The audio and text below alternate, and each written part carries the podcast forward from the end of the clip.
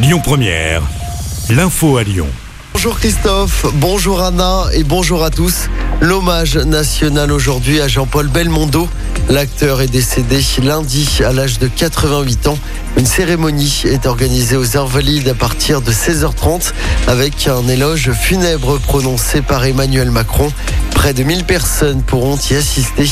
Ces obsèques se dérouleront demain dans l'intimité à Saint-Germain-des-Prés en région parisienne.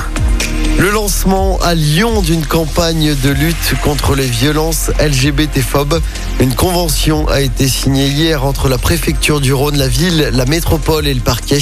Une campagne de sensibilisation sera menée dans les TCL dès mercredi prochain.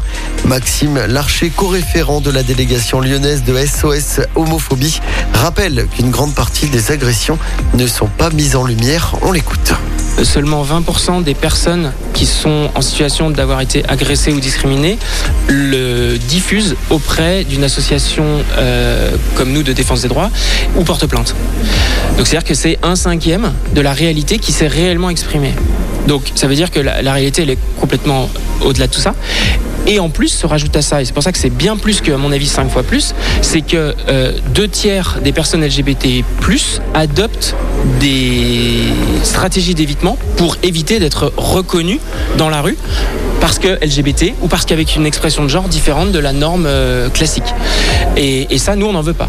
Et en fait, euh, il faut pas faire parler de, de des identités euh, de genre dites alternatives, mais qui sont en fait celles du, du commun des mortels.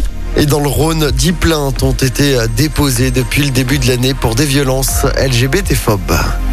Une manifestation des soignants tout à l'heure à Lyon. Ils se mobilisent contre l'obligation vaccinale des soignants. Un cortège partira à 9h de l'hôpital Édouard Herriot à Lyon pour se rendre au siège des HCL est des Célestins. Une délégation doit être reçue sur place. Un appel à témoins après la disparition d'un homme dans la Saône. Un sexagénaire se serait jeté à l'eau vers 20h50 lundi soir près du pont de Neuville. La victime n'a toujours pas été identifiée. On passe au sport en football. Les filles de l'OL qualifiées pour la phase de groupe de la Ligue des Champions. Elles ont battu l'Eventé 2-1 hier en fin de journée à Dessine. Le tirage au sort de la phase de groupe de cette édition de la Ligue des Champions aura lieu lundi prochain. Et puis le nouveau défenseur de l'OL, Jérôme Boateng, doit comparaître ce jeudi à Munich pour violence conjugale sur la mère de ses deux enfants. Les faits remontent à 2018. Il risque jusqu'à 5 ans de prison. Le jugement pourrait être rendu dès aujourd'hui.